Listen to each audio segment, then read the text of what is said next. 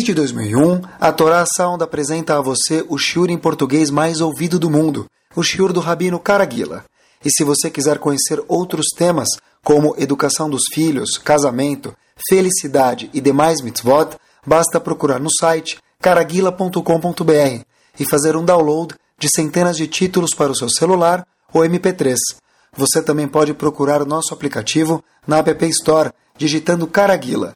Desfrute e descubra porque estes shiurim se tornaram referência mundial. Fique agora com mais um shiur do Rabino Caraguila. Bom, antes de começar o tema Bezat Hashem, falar uma coisa que eu vi muito curiosa. Sabe que um dos tomos do Talmud é chamado Masechet Hulin, Tratado de Hulin. Na página 7a tem uma história muito curiosa lá. Vou usar isso como introdução.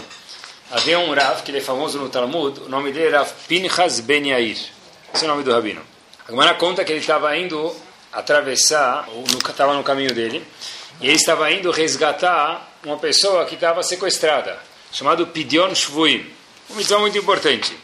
Ele chegou na frente de um rio chamado Narginoi e ele falou para o rio? Abre. Abre suas águas, porque eu preciso passar. Veio logo depois o rio e falou para ele, um dos comentaristas Tosfot, ele explica que não foi o rio que falou, foi o anjo do rio, teve algum tipo de diálogo, mas de alguma forma ou outra o rio falou para ele o seguinte, olha, por que, que eu tenho que abrir para você?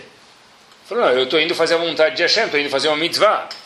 E o rio falou, eu também estou fazendo uma mitzvah. Hashem me mandou correr. E pior ainda, disse o rio, você, quem tem certeza que você vai conseguir tirar o capturado do cativeiro, que essa é a tua mitzvah que você está indo fazer. Eu certeza estou fazendo a mitzvah agora de deixar meu rio fluir. Em outras palavras, eu não vou abrir o rio para você. Rafin Hasben aí fala, olha, Habibi, minha paciência terminou ou você abre, ou eu vou decretar que não passe mais água sobre o seu rio e vai secar. Que nem em São Paulo não está chovendo. Falou, olha, vai ter seca aqui. De imediato o rio ficou com medo, assim conta o Talmud. E aí, que aconteceu? O rio parou para ele passar. Depois que ele passa contra o Talmud, havia mais uma pessoa com ele. O rio começou a abrir. Ele falou, não, não, tem mais um colega meu. Continua aí, segura as pontas. E por último, tinha um terceiro lá que estava ajudando ele a carregar as malas, um está escrito um Ismaeli, algum árabe. E aí o rio começou a fluir de novo. Rafin Hasbenin falou: Ai, é feio isso. O cara está acompanhando a gente levando as malas, vai deixar ele por último? Então passou ele, o amigo e o ajudante. Essa é a história do Talmud, talvez alguns já conheciam. E aí o rio continuou fluindo. Eu vi uma pergunta muito curiosa essa semana, pessoal. Uma coisa que nunca. Olha que interessante como que a Torá é vasta, sempre falo para vocês. Um dos comentaristas do Humash, é, familiar aqui do nosso colega, Rav Chaim Benatar, chamado Orachaim Akadosh. Orachaim Akadosh fez uma pergunta bomba aqui. Olha a pergunta que Rav Chaim Benatar fala. Epa, Moshe Rabbeinu não sabia esse truque? Moshe Rabbeinu, o que aconteceu? Chegou na frente do rio, né, em outra época, mas chegou na frente do rio, do mar, estava saindo com os egípcios, os egípcios procurando, melhor dizendo, os Eudim, indo atrás, estava saindo com os Eudim. Aí ele chega para o mar e fala: Olha, eu preciso passar, abre para mim passar. O mar falou: Habibi, eu, o mar, fui criado, as águas foram criadas em que dia da criação do mundo dos sete dias? No terceiro dia. Você, ser humano, foi criado em que dia? Sim. No sexto. Eu venho antes do que você. Então Moshe Rabbeinu não conseguiu abrir o mar, até que depois Hashem fez um milagre e abriu o mar. Então pergunta ao Rachaim Akadosh, espera aí, o que que Rav Pinchas Ben Yair tem que eu não tenho, que eu, Moshe Rabbeinu, não tenho? Como que Moshe Rabbeinu não conseguiu abrir o mar e você, Rav Pinchas Ben Yair, conseguiu? Assim pergunta o Rachaim Akadosh, vai que pergunta bomba, pessoal. Ele responde o seguinte, olha que interessante, ele fala o seguinte, Rav Pinchas Ben Yair tinha a Torá, Moshe Rabbeinu ainda não tinha. Porque quando a história de Moshe Rabbeinu aconteceu, olhem que forte, ainda não havia acontecendo a outorga da Torá. O povo saiu para receber a Torá, ainda não tinha recebido a Torá. Então, a força que Rav Pinchas Ben Yair tinha e para ele a água se abriu, o riacho se abriu, Moshe Rabbeinu não tinha porque ele não tinha Torá. Daqui, quando eu vi essa história, eu falei, preciso... Me chamou muita atenção, usar de introdução, para a gente ver, pessoal, o poder, a força estronda que a nossa Torá Kudoshá tem, que é o que a gente está fazendo hoje, falando algumas palavras de Torá. A gente, Bezat Hashem, vai falar de um assunto, como a gente sempre fala, todos os nossos shirim, a gente tenta ficar em um assunto só para lembrar ele, e a gente vê como que a nossa Torá, ela é cada vez não está falando foi dada 3 mil e alguns anos atrás, mas ela parece que foi dada hoje de manhã, junto com Leavdil, o jornal Estado de São Paulo. Parece que veio junto. Foi produzida hoje, notícia do dia. Olhem que interessante, no fim do Sefer Torah, mais precisamente em Parashat Nitzavim, tem o seguinte verso. Que até Miedatem, diz Hashem, olha, vocês, Eudim, sabem, Etasher Yashav no Beretz Mitzrayim, que vocês moraram aonde? No Egito, algum tempo atrás, quando eram escravos do faraó. Vatiru, por algumas palavras, Vatiru Eshikutseim, vocês viram as sujeiras dos egípcios. Vegiluleem, e os excrementos dele, assim está escrito no passo, me permitam. Etz even kesevezav. Etz, madeira, even, pedra, prata e ouro. Assim está escrito. Pessoal, o que quer dizer que a gente viu galal, infelizmente, é adubo, são excrementos, e shekets são abominações? Que abominações a gente viu dos egípcios? O pastor está falando, olha, cuidado que vocês viram algumas abominações dos egípcios. Cuidado para não ficar rastros disso dentro de você. Quem te viu dos egípcios? O que é esse shekets vegalal, que é abominação e excrementos? O que é esse a nojeira? O Talmud para a gente se refere a idolatria, a Vodazará, que os egípcios faziam enquanto a gente estava no Egito durante 210 anos. Como a palavra galar, só por curiosidade, entre parênteses, a gente fala no Aleno Neshaber, Leavir Gilulim Min Haaretz. Hashem vai tirar os excrementos, as sujeiras da terra, se refere ao que as impurezas espirituais do mundo, quando a Geulah, a redenção, chegar. O Passuco está divertindo a gente, olha, Habibi, você morou no Egito faz quanto tempo? A Torá foi dada para a gente hoje. Faz quanto tempo a gente já saiu do Egito? Três mil anos. O pastor está falando para a gente hoje, Habib saiu do Egito faz três mil anos. Cuidado com a idolatria que você viu no Egito faz três mil anos. Estive pensando comigo, eu não vi idolatria faz três mil anos. Nem lembro. Eu nem lembro quando eu fui no Egito. Faz três mil anos eu não lembro. E mais ainda, eu não vi nada. Então o que o pastor fala para a gente? Cuidado que você viu idolatria no Egito. Mas eu não vi nada. Alguém aqui viu? Não. Então o que o pastor está falando para a gente? Mais ainda, pessoal, olhem que curioso. O Rav da dinastia de Brisk faz a seguinte questão. O Passuk se refere à idolatria, a Vodazara, da seguinte forma: Sheket vegalal. Coisas abomináveis, nojentas, incômodas demais. Logo depois o Passuk fala: Etz vaeven, madeira e pedra. pedra. Termina o Passuk dizendo Kesef vezav, prata e ouro. Pergunta Rav de Brisk, ei, peraí. A idolatria era abominável, era excremento, era pedra, era madeira, era prata ou era ouro. O Passuco se referiu de seis formas distintas. Qual que é? Se idolatria é uma coisa abominável para Hashem, chamava só de shekets, nojento. E se era chique, chamava só de ouro. Por que, que tem esses seis adjetivos que se referem à idolatria, que a gente viu no Egito? Cuidado para não deixar rastros dentro de cada um de nós. Pessoal, o Rebbe Divis fala uma coisa que é igual, foi dada hoje para a gente, a Torá. Olha que curioso, olha que fenomenal, olha que delicioso. O Rebbe Divis é o seguinte, a pessoa muitas vezes, ela vê uma coisa e ela fala, hum, que nojo. Ela viu pela primeira vez. Na segunda vez, quando ela vê isso, o que ela fala? Que nojo. Na terceira, ela fala, fica longe. Depois de ela ver algumas vezes, ela fala o quê? Já acostumou. Já acostumou. Se vocês pegarem um americano e ele vem para o Brasil, ele não entende porque tem dois portões para entrar num prédio, um segurança na frente do prédio. Uma vez uma pessoa me falou: peraí, os ladrões moram na rua e vocês estão trancados dentro do prédio? Vocês estão na prisão porque tem dois portões. É para entrar no prédio, mas o prédio de quem? Eu falei, da pessoa. Ele também precisa passar por dois portões? Sim. E alguém aqui se espanta? Não, por quê? Porque a gente já viveu, Baruch Hashem, tanto tempo assim que a gente se acostumou. Então, olha o que o Passuco está falando para a gente, assim explica de Brisk, pessoal, olha que interessante. O Passuco fala o seguinte, olha, no começo, são seis adjetivos que se referem à idolatria Vodazara. No começo, o Passuco fala Sheket e Galal, coisas nojentas. Depois o Passuco fala Etzva Even, pedra e madeira. Por último, o Passuco termina dizendo que o quê? Kesevezav, prata e ouro. Quer dizer A mesma idolatria, pessoal, ela no começo ela é vista como uma coisa abominável, no fim se transforma em algo chique, ouro. Por isso que o pastor falou para a gente, cuidado, quando você passou no Egito, lembra o quê? Lembra aqui que você viu e cuidado para não ficar rastros disso e não achar que isso é uma coisa bonita. Daqui eu aprendi, pessoal, que a pessoa pode passar por situações absurdas e aprender a viver com elas. A pessoa pode passar numa situação louca. E ela se, se acostuma. Por exemplo, eu não tenho muita paixão por sangue. Mas se você pegar um cirurgião, para ele ver sangue, seria para alguém que gosta de comer sushi, me permita a comparação, ver um pedaço de sushi na frente. Para ele ver sangue um pedaço de sushi é a mesma coisa. Por quê? Para ele, mesmo que é um trabalho, ele faz uma coisa produtiva com o sangue, mas sangue para ele não é nada grave. Sim? Se você for para um lugar mais perigoso e a pessoa vê sangue, mesmo que é por motivos criminais, ele não vai se incomodar muito com sangue. A Torá está ensinando para a gente essa mesma pessoa que algum dia falou: Uau, que assustador que é isso! Hoje virou uma coisa comum, virou uma coisa normal. Se a gente for olhar, detalhe mesmo histórico curioso: os Eudim que moravam no Egito, por exemplo, durante 10, 210 anos de escravidão. O primeiro, primeiro ano, quando eles apanharam, segundo, terceiro, ficaram um pouco assustados. Fiquei imaginando, depois de passar 122 anos lá no Egito, não foi bastante, algumas gerações, quanto assustados eles estavam com a situação? Provavelmente muito pouco.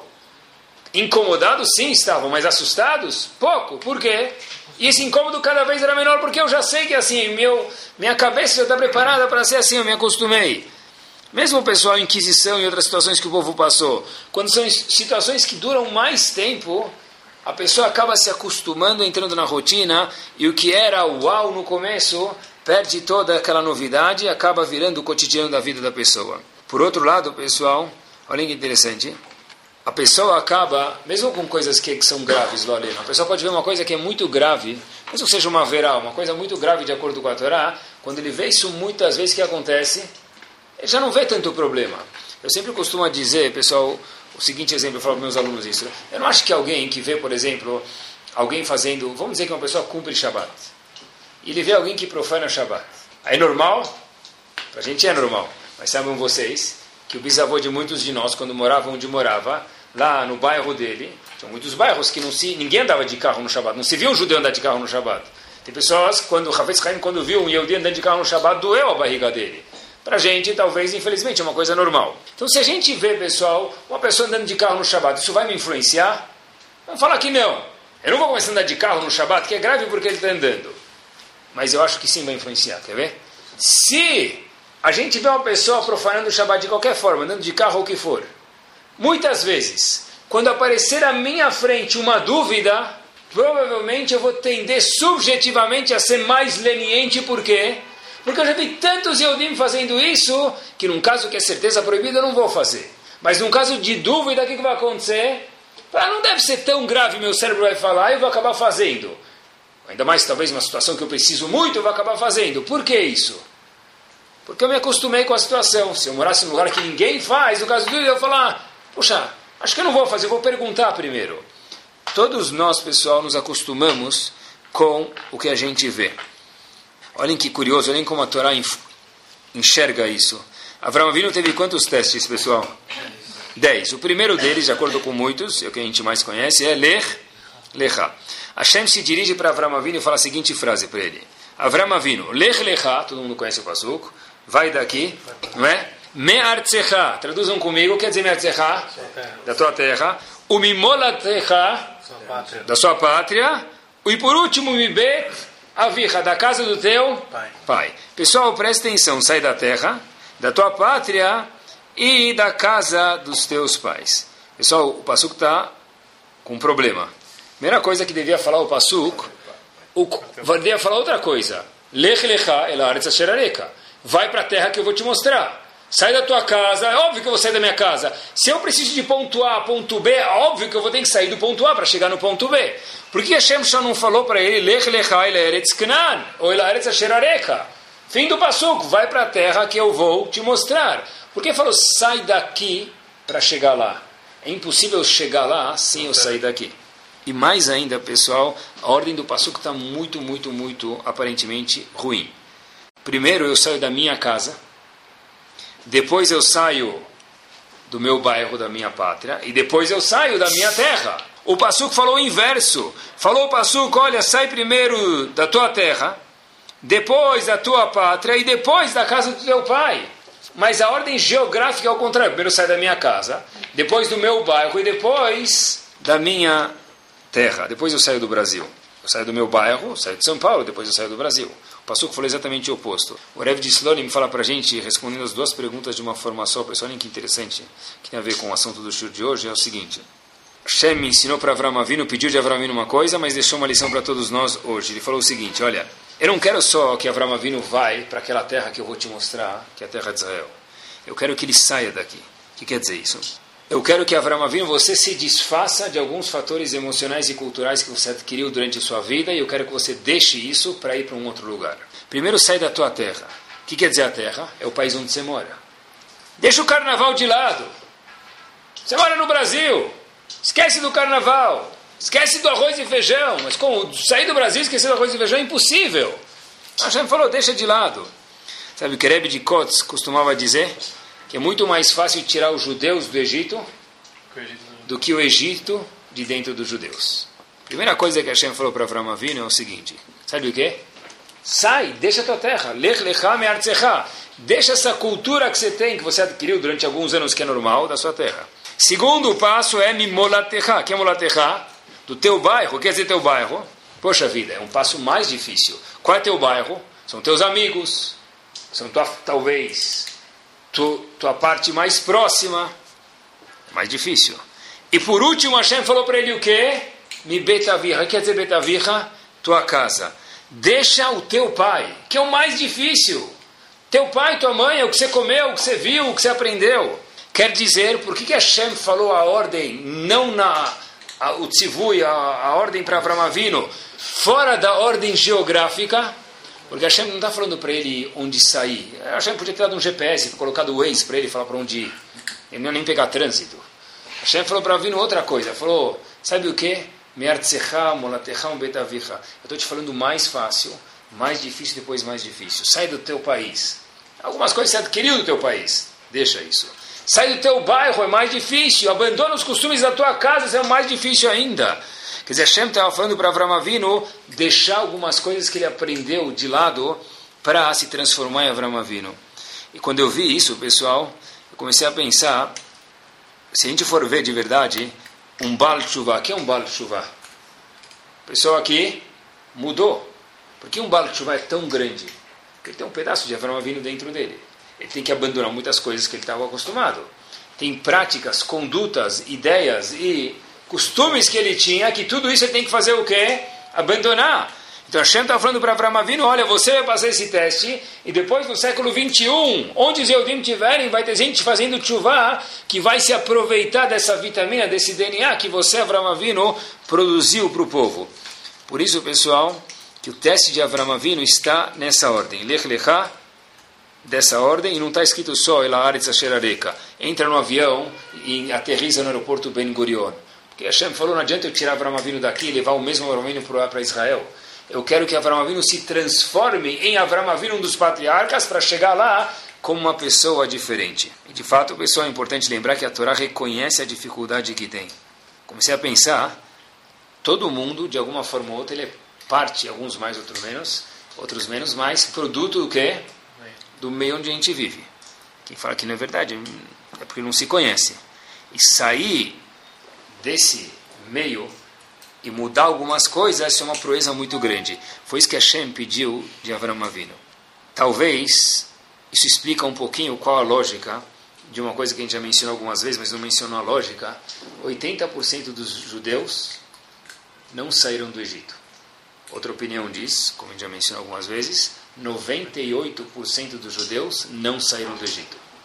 Quer dizer, no máximo, o mais gentil diz que quanto por cento dos Eudim saíram do Egito?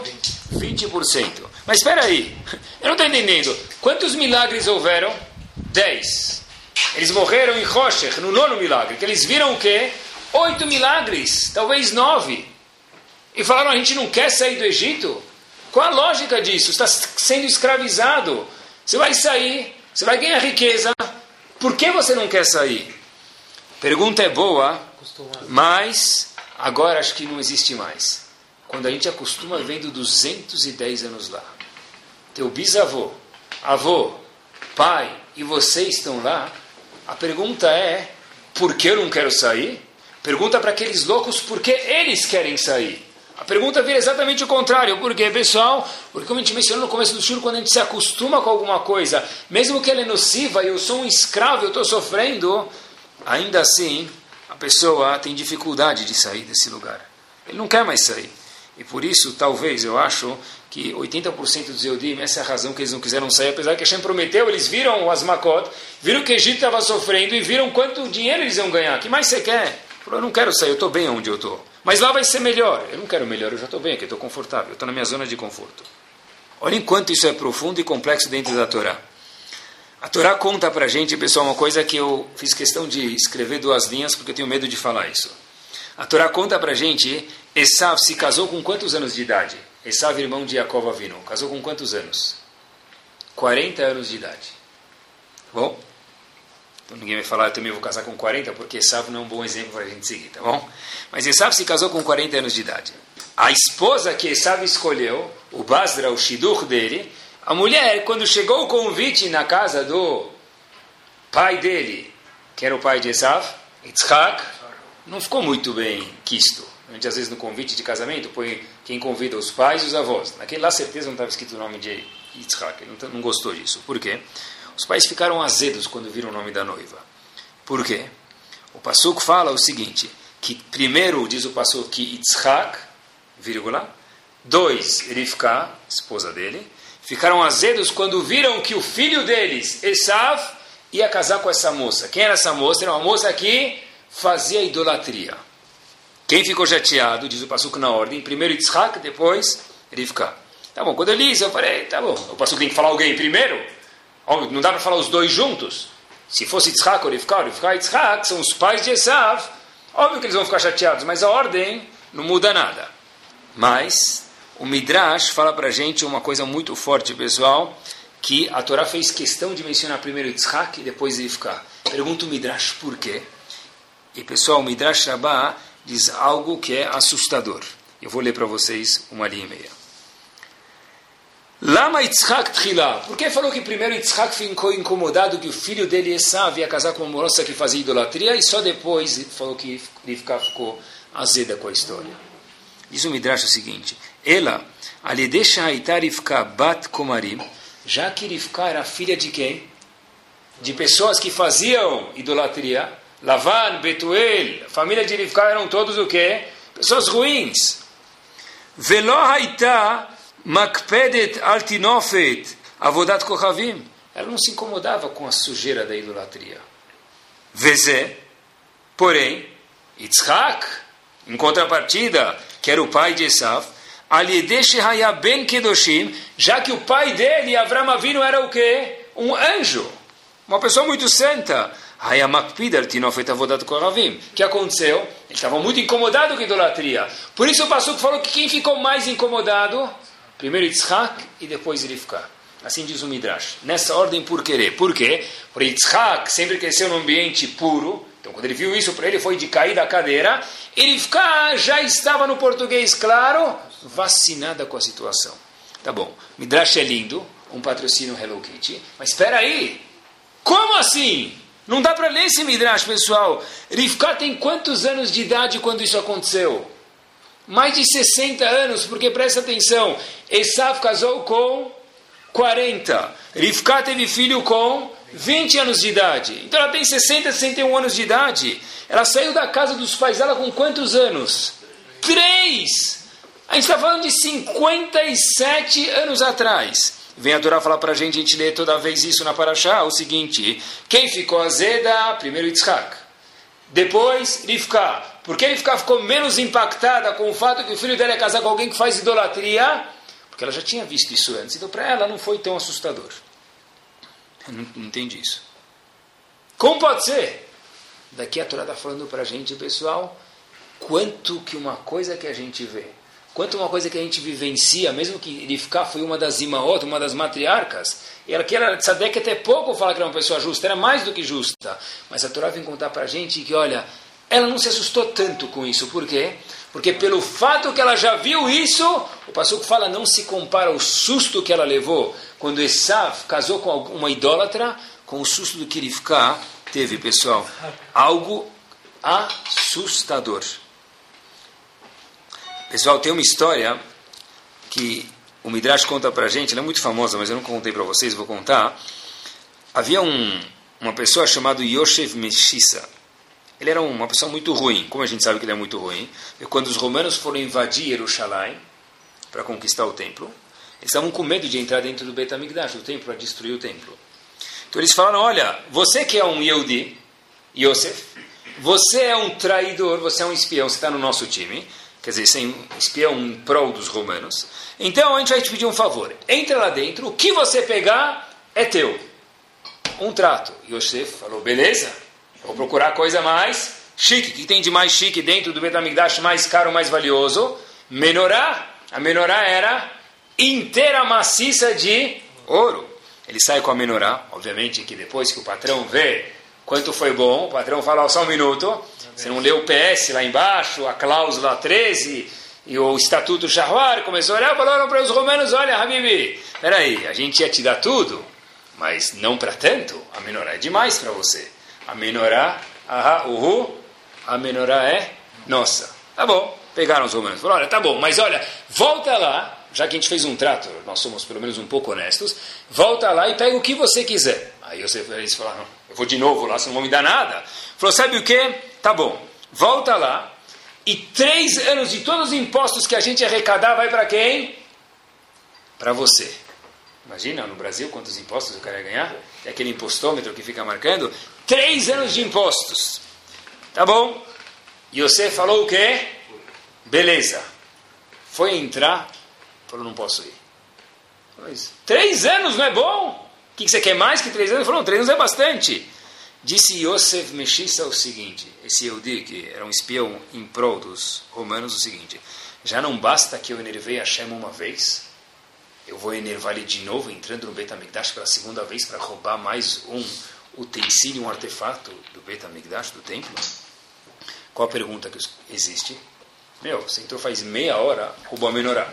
O né? que, que mudou agora? Manistana, essa entrada de meia hora atrás. Os nossos sábios explicam para a gente o seguinte, que até ele entrar, ele era Yosef.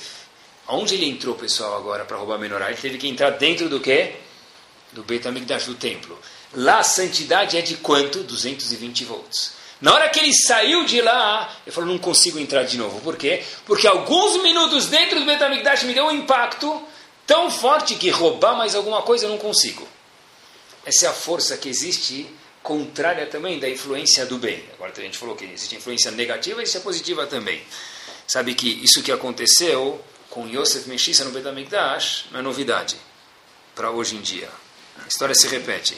Sabem que hoje em dia o exército não se incomoda, eles até convidam Rabanim para dar shiurim para os soldados que não são religiosos no exército de Israel. Mas houve uma época que eles se incomodavam. Eles tinham medo que as pessoas vão, sei lá, que eles vão aprender, que eles vão ensinar. A famosa lavagem cerebral, né? Então, o que aconteceu? Eles faziam pelo menos uma viagem turística em Israel para os soldados. E um dos pontos da viagem turística em Israel para os soldados israelenses, onde era? A Yeshiva de Ponovitch em Bnei Brak. Eles entravam, ficavam lá um pouquinho, respiravam fundo, um dos lugares que eles protegem, dentro de Israel tem um Yeshiva. Eles tinham o mérito de olhar a Yeshiva. Acontece que um colega meu que estudou em Ponovitch falou que de repente os soldados nunca mais apareceram. Há muito tempo atrás, não sei se hoje ainda fazem, talvez mudaram de ideia. Por que não apareceram? Então os generais do exército falaram que cada vez que vinham aqui, os soldados iam embora. E depois de alguns meses, alguns depois de alguns anos, decidiam fazer chuva, isso causava problemas para a gente no exército. Então, para a gente resolver esse problema, entre aspas, que a gente fazia? Proibia eles de entrarem na Yeshiva de Ponovitch, porque talvez é uma vitamina que entra no sangue e algum dia vai gerar frutos. Mesma história desse Yosef, do lado positivo. Desse Yosef Meshissa que a gente contou do Betamigdash, pessoal. Olhem que interessante como que a gente é fruto do meio. Tem um psicólogo, estava lendo um livro de psicologia nas férias, tem um psicólogo, é, o nome dele é Salomon Ash, deve ser judeu, tanto Salomon quanto Ash parece que é judeu. Ele foi professor daquele, recente, MIT, aquela faculdade famosa, e de Harvard. Ele fez um estudo muito curioso. Ele pegou 123 participantes e ele, em vários experimentos, esses 123, ele pegava um grupo, ele mostrava um cartão, trouxe o cartão para vocês. Tem um cartão, ele mostrava um cartão, pessoal, com uma linha. E outro cartão com três linhas. Então, tinha uma linha com um tamanho num cartão, e outro cartão tinha três linhas. Uma das três linhas era do mesmo tamanho que a linha do primeiro cartão. Aí ele perguntava para as pessoas: Olha, qual linha do segundo cartão tem a mesma altura que a linha do primeiro, primeiro cartão? Só que na sala, pessoal, ele colocava algumas pessoas que respondiam errado. E por último, deixava um cobaia lá, que era a última pessoa, para ver o que, que ele ia responder. Ele fez esse teste, e ele conta que ele repetiu esse teste depois outras vezes, e fez esse teste do 720 vezes. Das 720 vezes que ele fez o teste, sem colocar nenhuma pessoa pré-programada lá, três pessoas erraram o teste. Em outras palavras, todo mundo acertava qual linha do segundo cartão tinha exatamente a mesma altura, o mesmo tamanho, o mesmo comprimento da linha do primeiro cartão. Isso dava 0,038%. De repente ele fez outro teste. Qual outro teste? Que ele colocou algumas pessoas lá que eram do time dele, que falavam ali errado. Falava linha A, linha A, linha A, linha A. E o último, e era óbvio que a resposta A estava errada. E de repente colocou aqueles 123 pessoas, uma por vez, e para ver o que, que ele responde. O que, que a pessoa respondia? A. Ele sabia que A estava errada. Mas já que todo mundo falou A, eu falar B ou eu falar C é.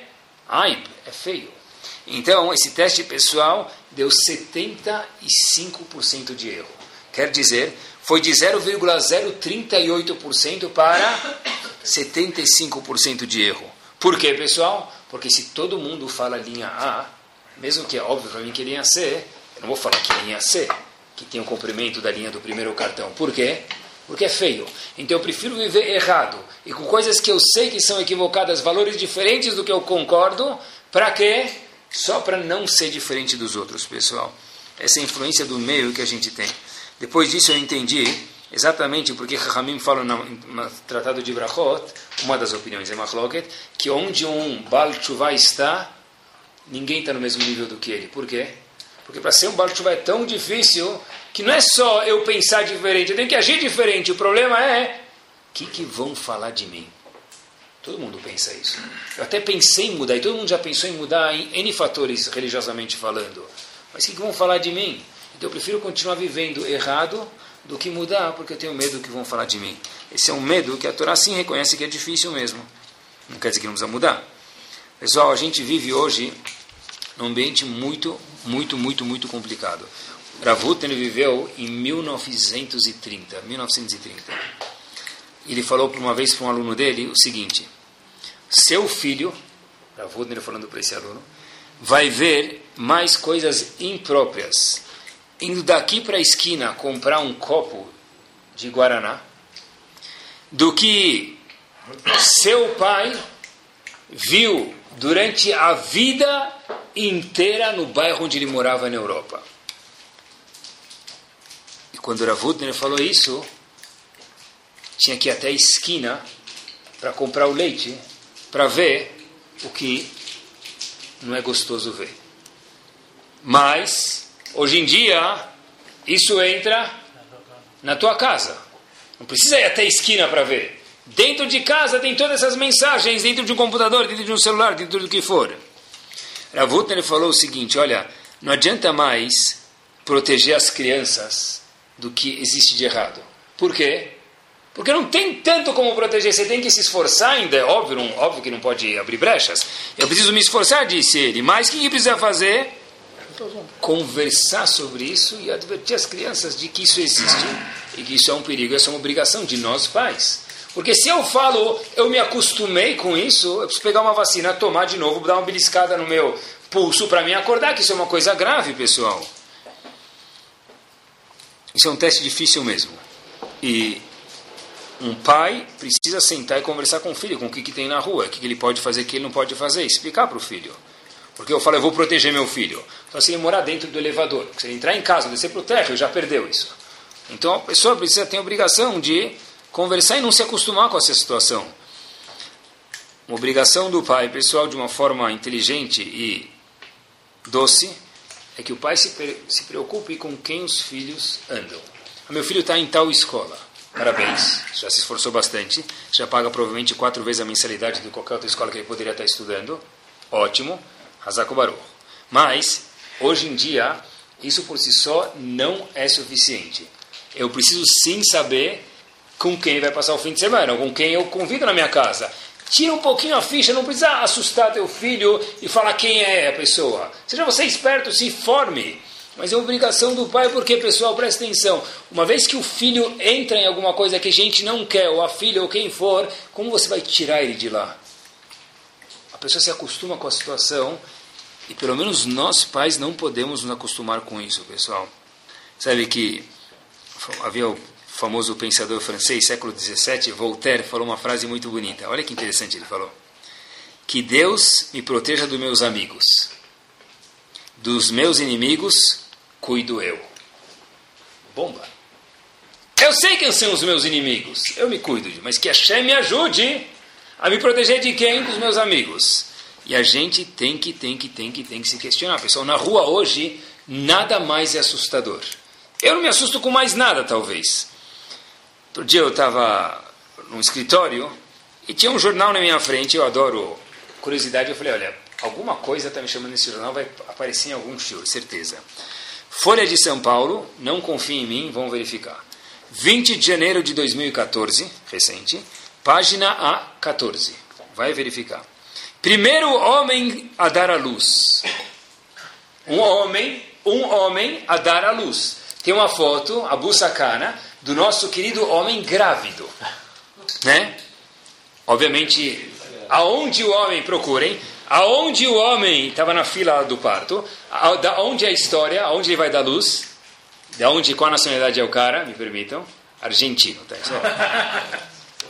Tá bom? Mas, apesar de ser argentino, pessoal, o primeiro homem a dar luz, ele estava emocionado do lado da mulher dele, já não sei quem é o homem, quem é a mulher na foto, para dar luz. Aonde nós chegamos? Uau, que estranho! Eu acho, pessoal, que os nossos filhos, quando verem isso, vão falar: qual o problema? Será que é sempre a imã que tem que dar luz? Vamos revezar, uma vez ela, uma vez ele é um homem que deu à luz. Procurem Jornal Estado de São, Folha de São Paulo, 20 de janeiro de 2014, página A14, pessoal. Aonde nós chegamos. Pessoal, isso faz uma obrigação de nós pais cuidarem do Kodesh HaKodashim dos nossos filhos e nosso também. Qual é o Kodesh HaKodashim da pessoa? Dizem nossos livros de Mussar de ética. A cabeça, o cérebro da pessoa é o Kodesh HaKodashim, é o lugar mais sagrado. Igual que no Bet HaMikdash, no templo, tinha o Kodesh HaKodashim, na cabeça da pessoa também, no corpo da pessoa, mas precisamente o cérebro da pessoa, o que a pessoa pensa, o que ela vê. A gente precisa ajudar nossos filhos e instruir eles. Contam que havia uma, um gênio num vilarejo lá, ele morava num lugar, e o príncipe local queria ver se esse cara era um gênio de verdade ou não. Falam que ele era gênio, mas a gente não sabe se era gênio ou se não era um gênio. E vamos tirar a dúvida. Chegou no palácio, esse gênio, todas as cortinas fechadas e ninguém sai para receber ele. Então, de repente, cortina fechada, porta fechada, tudo fechado. O gênio vai lá e traz. Bate na porta para ver se alguém vai abrir a porta do palácio. Ninguém abre. O próprio gênio abre a porta e o primeiro quarto que ele entra, quem está sentado lá? O príncipe. De repente o príncipe fala para ele: Olha, de verdade você é um gênio. Ele falou, como você sabe? Ele falou, como eu sei, o meu palácio tem dezenas de quartos, Habib. Como você sabia que eu estava onde? Exatamente aqui. Tio gênio é simples. Eu vi, um dos quartos do segundo andar que eu vi estava com a janela fechada. E todos os outros estavam abertos. Então, quando eu entrei, eu fui direto para o quarto que estava com a janela fechada. Porque o príncipe fica sempre em um lugar um pouco mais fechado, não vai ficar aos olhos do povo. Tá bom. disse o, o príncipe para o gênio o seguinte: e se na entrada do meu castelo, do meu palácio, alguém falasse que eu estava no segundo piso? O que, que você faria? Falou, aí nesse caso não tem dúvida, eu ia direto para o segundo piso. Falou, e se alguém falasse que eu estava no primeiro piso? Falou, óbvio que eu ia para o primeiro piso. Disse o príncipe para o gênio, e se alguém falasse que eu estava no segundo piso e outro falasse que eu estava no primeiro piso? O que, que você faria? Se o gênio, olha, eu seguiria quem? A maioria. Eu ia ver o que, que mais, ia perguntar para mais uma opinião, ia ser dois contra um, ia seguir a maioria. Falou, uau. Falou, olha, se você é um gênio de verdade, agora você caiu na minha cilada. Qual é a cilada? Falou o seguinte, olha, você gênio é um Yehudi. Você seguiria a maioria? Na rua, atenção, a maioria das pessoas não se comportam como você se comporta, Yehudi. Eles não cumprem Shabbat, eles comem qualquer coisa, eles falam qualquer coisa, eles veem qualquer coisa, talvez. Então, por que você não segue a maioria? E na sua Torá está escrito o quê? Achareira bim, você tem que seguir quem? A maioria. Disse esse gênio para o príncipe o seguinte: Meu querido príncipe, quando que eu vou seguir a maioria? Eu não sei onde você está. Alguns falam que você está no segundo piso, outros no primeiro, e eu não sei o que eu faço eu tiro a dúvida com a maioria. Mas, quando eu sei aonde o príncipe está, eu sei que ele está no terceiro andar, por exemplo, e vem 20 soldados do castelo e me falam que ele está no primeiro andar, eu não vou escutar eles. Por quê? Porque eu sei que eles estão querendo o quê? Me enganar. Pessoal, é exatamente a mesma coisa. Ah, mas a maioria das pessoas faz assim. Mas quem tem Torá de verdade sabe qual é o emento, qual a veracidade da coisa. E quanto mais Torá eu tenho, mais parafusado eu dou na minha Ruhaniyut, na minha espiritualidade, mais perto eu chego. Mas muita gente faz assim. De fato, é muito difícil ir contra as pessoas. Mas, às vezes, a gente tem que colocar num papel, sentar marido e mulher, falar: puxa, o que eu quero do meu, meu filho? O que eu quero da minha esposa? O que eu quero da minha casa? Eu quero ser mais um que faz parte de todo mundo. E no fim, eu não preciso viver para os outros, eu preciso viver para mim preciso ter amigos, mas eu não posso viver para os outros, porque no fim ninguém vai abrir mão de nada para mim. Se alguém tiver um valor que ele acha que é importante, ele não precisa abrir para mim. Eu preciso sentar, pessoal, e recalcular de verdade, como nosso querido GPS, o que é que a gente faz, o que a gente pensa em fazer, mesmo que nem é todo mundo, que a maioria não faz assim, mas quem Torá não precisa seguir a maioria, quem tem Torá não segue isso, pessoal. Hoje, Rinur, educação, é uma coisa muito, muito, muito, muito difícil. De repente as pessoas falam, olha, eu não sei como educar meus filhos. Quantos filhos você tem? Um e sete cachorros. Tá bom? O que eu mais não entendo, Rabino, é como aquela moça lá que tem 33 filhos, nem sei quantos tem, cada vez sai outro pelo elevador, aquela moça religiosa, tem filho e todo mundo vai, volta, tomar banho, fica pronto Shabbat. Como funciona aquilo? Qual a resposta, pessoal? Eu escutei muitas vezes essa pergunta. Como tal pessoa religiosa tem tantos filhos e parece que tá, todo mundo tem problemas, óbvio. Mas são testes, desafios. Mas como pode ser que é tudo tão suave, tudo se resolve e eu já não sei mais o que fazer? O pouco cabelo que eu tinha ficou branco e os brancos já caíram. Como é que faz? A resposta, pessoal, é que a maioria, quem tem, quem é religioso, não faz muito. Se esforça bastante, tem recompensa, mas Hashem faz outra metade para ele. Porque o problema não é fazer, o problema é saber o que fazer. Se eu tenho um livro chamado Torá Chá que me instrui o que fazer, eu sei quando eu falo alto, quando eu falo baixo, quando eu tenho que usar um certo tom, outro tom, reprimir, não reprimir, elogiar. Então, na verdade, as chances que a fórmula dê certo são muito maiores do que outra pessoa que está procurando uma ideia nova que saiu na contemporânea, a ideia antiga mudou, e a semana que vem mudar de novo para saber como educar os filhos e como ter shalom daí por diante. Por isso que quanto mais Torá a gente tem, pessoal, mais porto seguro, mais num porto seguro nós estamos. Menos dúvidas a gente tem. Pessoal, nenhum filho, último ponto talvez para a gente terminar, nenhum filho nasce com valores. A gente acha que nossos filhos nasceram com certo valor. Meu filho tem um certo valor. Eles não têm valores. De onde nossos filhos, numa certa idade, têm valores? De onde vêm os valores? Um pouco da rua, pouco da escola, e outro muito pouco, bastante desse pouco, vem de casa. Outro dia estava conversando com alguém em algum lugar, eu falei, ah, Habibi, como vai? Vem, Rabino, faz tempo não te vejo. Eu falei, obviamente era.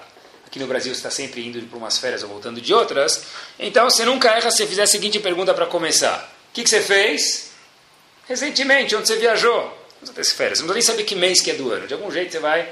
E o menino falou assim para mim, Rabino, eu fui para Los Angeles, Las Vegas, Austrália, Argentina, Israel, Estados Unidos, Canadá. Na verdade, eu não devia ter falado isso, me desculpe, mas eu fui meio bocão. Falei para ele, olha, você trabalhou de rodomoça, aeromoça, alguma coisa no avião? Falei, não, Rabino, eu fui para esses lugares, qual o problema? Eu falei, não, nada, nada, curiosidade. Só como vai crescer uma criança que em duas semanas foi para mais lugares do que já custou, fez a vida inteira dele a volta ao mundo? Como que é possível? Que tipo de valores que vai ter? Depois a pessoa fala, olha, puxa vida, eu não sempre quando eu falo um, um não para o meu filho, ele não me escuta. Porque ele teve 49 mil sims na vida, ele nunca escutou um não. Como é que ele vai escutar um não? Como é que ele vai escutar, vai dormir? Como é que ele vai escutar, vai estudar? Como é que ele vai escutar, hoje não pode mexer aqui, hoje... Não é que a vida tem não sempre, muito pelo contrário, mas alguns não tem que ter. Se eu mimo meu filho mais demais, pessoal, esses valores eles não nascem com isso, eles se acostumam. E quando a gente se acostuma, que é o título do show de hoje, quando a gente se acostuma com uma coisa, é muito difícil tirar, pessoal. Uma vez estava na casa de uma pessoa que Baruch Hashem é muito bem sucedida monetariamente, falou: estou preocupada com meus filhos. Eu falei, mas queria falar, mas o cara falou, próprio falou para mim: eu sei que já deve estar perguntando. É, porque eu estou preocupado. Eu tenho Baruch Hashem para até próximo próxima criação do mundo. Ele falou, eu sei que eu tenho, mas eu não sei se meus filhos vão poder estar no mesmo status econômico e vai ter o mesmo level de vida que eu tenho. Por isso eu estou preocupado. Olha que pensamento interessante. Por isso que eu, eu poderia viver melhor, eu acho. Mas eu acho que tem limites porque o que eu fizer na minha família, provavelmente meu filho vai querer fazer. E eu não sei se eu posso obrigar ele a ter tudo que eu tenho, porque eu não sei se ele vai ter o sucesso econômico que eu tenho, pessoal. São valores que passam para frente, pessoal. Uma vez eu vi uma coisa curiosa que você pega um bebê, por exemplo, ele vê uma formiga. O que, que ele faz com a formiga? Um bebê, dois, três meses, já consegue mexer. O que, que um bebê faz com uma formiga? Com três meses. Coloca na boca. O bebê, tudo que ele vê, vai colocar na boca. Tudo que ele vê. De repente, o bebê cresce, ele ainda continua o bebê da mamãe, mas esse bebê hoje já tem 15 anos de idade. Ainda é o bebê da mamãe, mas ele tem 15 anos de idade. Quando ele vê uma formiga, o que ele faz? Pisa em cima. Por que, que mudou, pessoal, de colocar na boca para pisar em cima?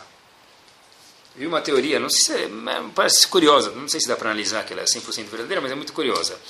Alguma vez essa criança, quando foi colocar formiga na boca para fazer um shekolem boreperiadama, que a formiga nasce na terra, né? Boreperiadama para comer a formiga, o que aconteceu?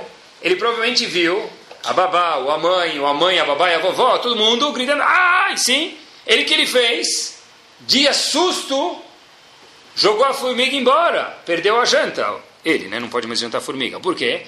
Depois de tanto grito em algumas ocasiões na vida, a formiga acabou virando o quê? Inimiga. Quer dizer, aquela formiga, aquela melhor amiga do homem, do bebê, virou o que? Uma inimiga dele, que se ele tiver um campo lá, ele vai mandar o jardineiro, a primeira coisa a fazer o quê? Tirar as formigas. Por quê, pessoal? É amigo ou é inimigo? Depende, nós ensinamos para os nossos filhos. Alguma coisa que ele era amigo virou inimigo, e pode ser vice-versa. Valores ninguém nasce com isso, pessoal. Nós transmitimos valores para os nossos filhos. E uma pessoa me falou uma coisa, já escutei muitas vezes, então quero compartilhar com vocês. Olha, falou assim para mim: Meu filho ou minha filha estudam em escola X. Eu acho que eles deveriam estar em escola Y, que ela é mais religiosa. Eles estão em uma escola lá em algum lugar do mundo, eles podiam estar em outra escola que é mais religiosa. Então o Rabino deve estar se perguntando o quê? Por quê? Colocou a bola no gol e não chutou para dentro. Me explica por quê. Ele falou, eu faço questão que meus filhos, eu escutei isso algumas vezes, sejam diferentes dos outros. Como assim? Se ele estudar numa escola que é mais religiosa a vida inteira, ele vai sair da escola, o que ele vai ver depois? Pessoas diferentes. Ele não vai saber interagir com essas pessoas. Então eu prefiro que ele estude uma escola menos religiosa, para saber que ele é diferente, e aí quando ele sair para o mundo, sair para a vida, sair para o trabalho, ele vai conseguir o quê? Interagir, ele vai estar muito mais preparado para isso. Argumento muito inteligente e válido e racional. Até o estilo de agora, pessoal. Depois do estilo de hoje eu não tenho mais dúvidas. Por quê? Porque, pessoal, presta atenção. Sim, se seu filho sair forte e protegido e blindado de lá, você tem razão. Ele vai ser um cara muito bem preparado para a vida. E a pergunta é: e se não? E as chances de viver com 30 pessoas numa sala de aula e ser diferente dos outros 29 são muito pequenas. A maioria das chances são que você vai acabar virando parte de quem? Do grupo. Talvez seu filho não vai ser que nem Abraão Avinu, que era Lech Lechá.